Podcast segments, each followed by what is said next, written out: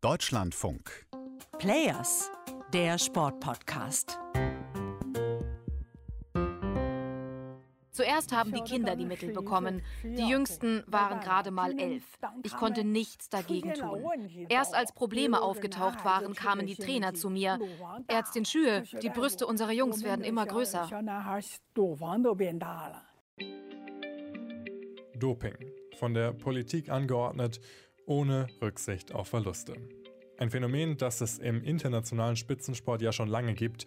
Wir kennen alle die Fälle aus der DDR und der Sowjetunion oder bei den Winterspielen vor ein paar Jahren in Sochi. Staatsdoping soll es aber auch in China gegeben haben, das sagt zumindest Xu Yinchang. Sie war in den 70er und 80er Jahren als Sportärztin fester Bestandteil des Systems. Aufgeklärt wurde das im totalitären China aber nie so wirklich. Deshalb kommt bei mir in diesen Tagen die Frage auf, existiert dieses System eigentlich auch heute noch? Und wie sauber sind diese Winterspiele in Peking? Hi, ich bin Raphael Spät.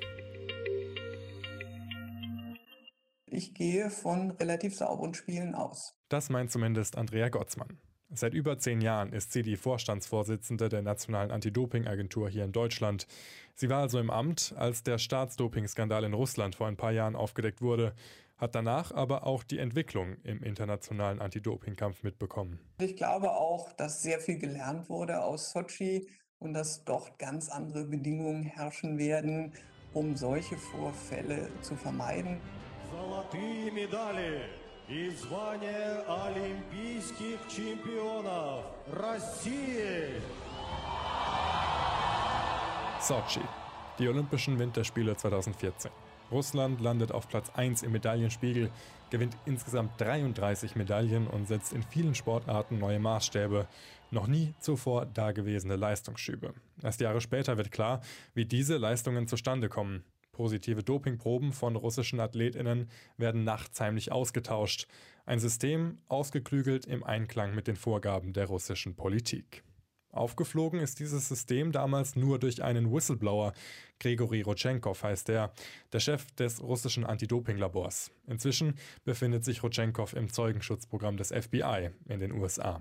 Systematisches Doping auf der größten Bühne des Sports auch in Peking möglich? Das ist, das ist Spekulation. Sagt Andrea Gottsmann von der NADA. Also wir haben die Grundlagen gelegt, natürlich auch auf höchstem technischen Niveau, lange in der Vorbereitung, auch in Zusammenarbeit mit der Welt-Anti-Doping-Agentur und auch der ITA.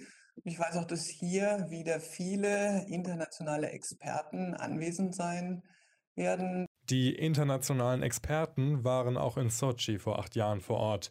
In Peking hat man die Prozesse jetzt aber nochmals angepasst, um so transparent wie möglich testen zu können. Mich würde es sehr wundern, wenn wir nach den Spielen irgendwie äh, massenhaft dann sehen würden, dass äh, chinesische Athleten tatsächlich manipuliert hätten oder sowas. Mein Patrick Diel von der Deutschen Sporthochschule. Als Doping-Experte hat er unter anderem auch mit der Welt-Anti-Doping-Agentur WADA zusammengearbeitet. Kennen die Chinesen, glaube ich, so ein bisschen von der Mentalität ganz gut. Und die geben sich nicht gerne, also so eine, so eine öffentliche Bloßstellung oder sowas, das ist für einen Chinesen unerträglich. Also dein Gesicht wahren. Auch die chinesische Regierung hat zur Kenntnis genommen, wie der Weltsport in den vergangenen Jahren nach dem Staatsdoping-Skandal mit Russland umgegangen ist. Zwei Weltmächte, die auf politischer Bühne anscheinend wieder auf Kooperationskurs sind. Im Wettstreit um die Hoheit im Sport kämpft jeder mit seinen eigenen Mitteln. Welche das in China sind, das weiß niemand so wirklich. Wir haben bei China ein Land, das ja sowieso sich sehr abschottet und was Transparenz nach außen hin in keinster Art und Weise praktiziert. Die chinesische Anti-Doping-Agentur wurde genau dafür in der Vergangenheit deshalb auch schon kurzzeitig einmal gesperrt, nachdem klar wurde, dass positive Testergebnisse aus China als negativ übermittelt wurden. Auch vor diesen Winterspielen besticht die Chinada vor allem durch Intransparenz. Die internationale Testing Agency, die ITA, veröffentlicht kurz vor den Spielen ein kleines Ranking der Top 10 Nationen, die am häufigsten Athletinnen und Athleten in den letzten Monaten getestet haben. Platz 1, also quasi die Goldmedaille im Testen, geht an Russland. Oder wie es auch bei diesen Winterspielen noch heißt, das russische Olympische Komitee. Was auch irgendwie Sinn ergibt nach den ganzen Ereignissen der letzten Jahre. Auf Platz 2 folgt dann Deutschland. Was auffällt, in den Top 10 fehlt der Gastgeber, China. Und das, obwohl China mit fast 180 SportlerInnen die viertgrößte Mannschaft bei diesen Winterspielen stellt. Und obwohl auch China eine, vorsichtig formuliert, fragwürdige Dopinggeschichte vorzuweisen hat. Der Staat forderte, dass alle Sportmannschaften die Dopingsubstanzen verwenden müssten, sagt Whistleblowerin Xu Yinchang in der ARD.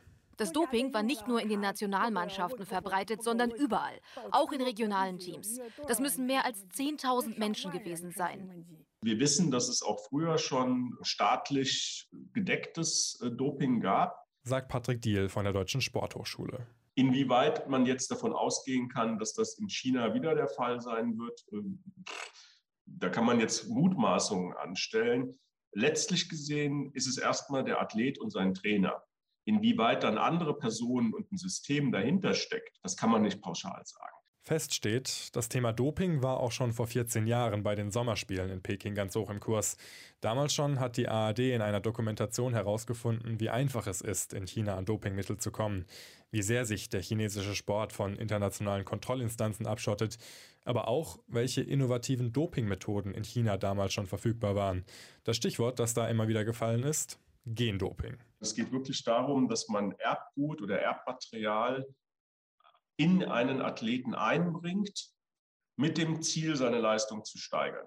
Patrick Diel forscht schon seit fast 20 Jahren in diesem Gebiet. Im Dopingbereich ist das eine halbe Ewigkeit. Die Entwicklung im molekularen und zellbiologischen Bereich, auch was die Medikamentenentwicklung angeht, schreitet ungefähr genauso schnell voran wie im Bereich der Computer.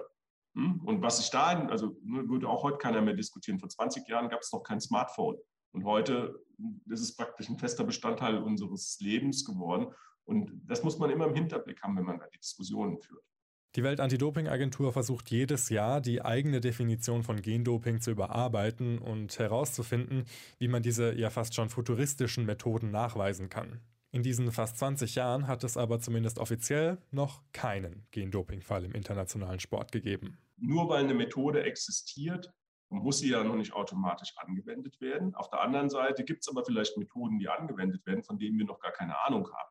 Aber ähm, den Proof bekommt man erst, wenn man tatsächlich die Athleten dabei ertappt. Auch hier gibt es Parallelen zu den Winterspielen in Sochi, als die Russen mit dem Edelgas Xenon gedopt haben.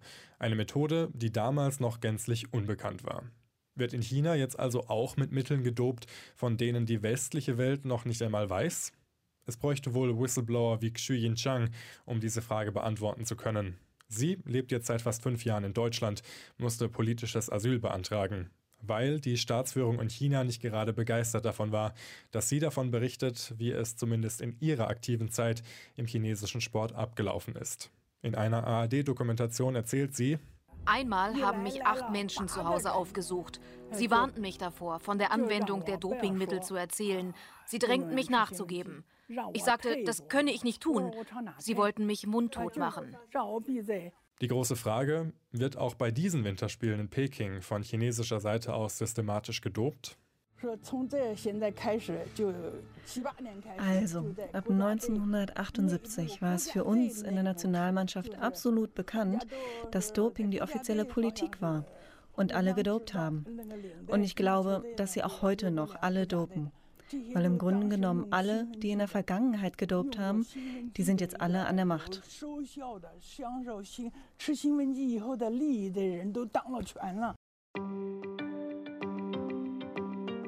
Doping bei den Olympischen Winterspielen. Ein Thema, das im ganzen Gewusel um PCR-Tests und Menschenrechte so ein bisschen untergegangen ist. Natürlich interessiert uns dazu auch eure Meinung. Schreibt uns doch gerne entweder per Mail an players.deutschlandfunk.de oder auf Twitter. dlf-sport heißen wir da.